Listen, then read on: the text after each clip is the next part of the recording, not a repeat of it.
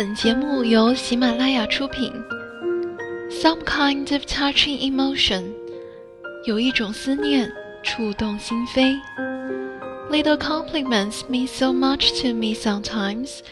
Children have never been very good at listening to their elders, but they have never failed to imitate them. 有时候一点微不足道的肯定，却对我意义非凡。 孩子们从来不会好好听长辈的话，可是他们从来忘不了模仿长辈。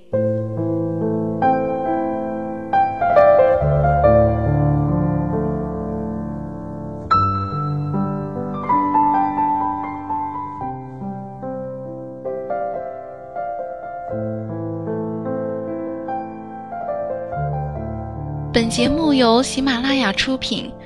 更多精彩内容，请关注英语主播 Lily。John O'Hara to his daughter. My dear, I've been thinking about our conversation of last night, and I hope you have too. 1962, in some ways, is Wylie O'Hara's year of decision. Some of the decisions you make this year will have an important bearing on decisions you may want to make several years hence.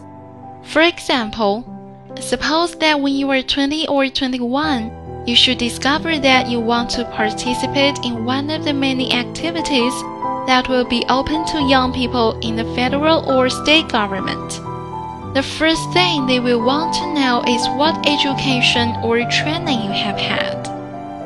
Nowadays, the minimum, absolute minimum requirement for hundreds of jobs is two years college, either at a four year college or at a junior college.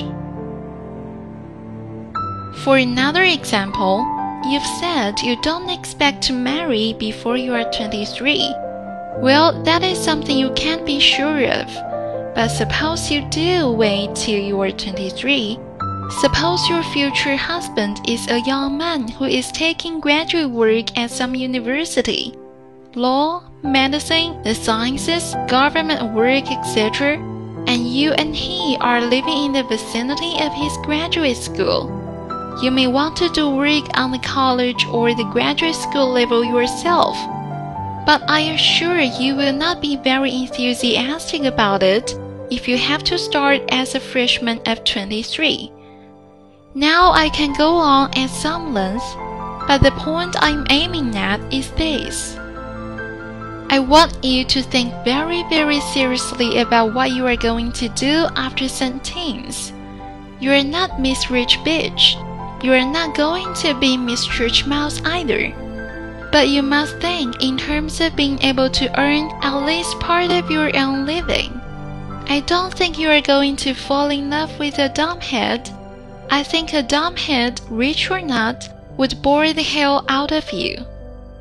Therefore, it is extremely likely that the kind of boy you will like and fall in love with is going to be one who uses his brains to earn his living.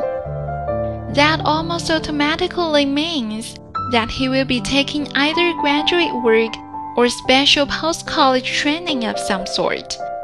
And even if you have children right away, you will want to keep up with him intellectually. I can tell you from my own experience how important it is to have a wife with whom to discuss one's work. My first wife was a Wellesley BA and a Columbia MA and a diplomat. I think they are called at the Sorbonne. Your mother did not go to college, but she could have Sister and your mother both graduated from good schools and took courses at Columbia, and your mother even attended lectures at Oxford without having to enroll there.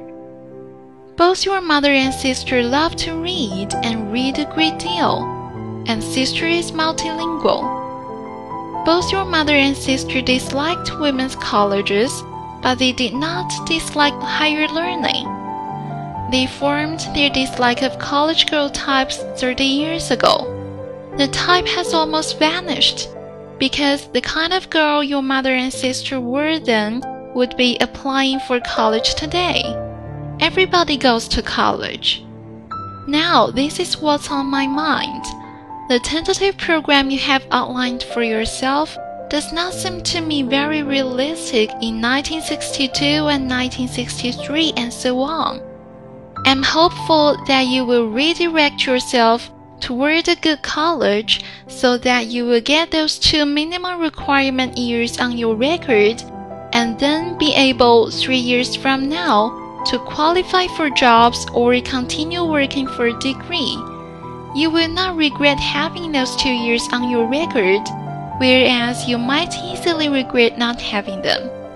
As your father, I have a duty to point these things out to you. But once I have done that, I have to leave the real decision up to you. Love, Dad. 欢迎关注“满庭英文”微信公众号。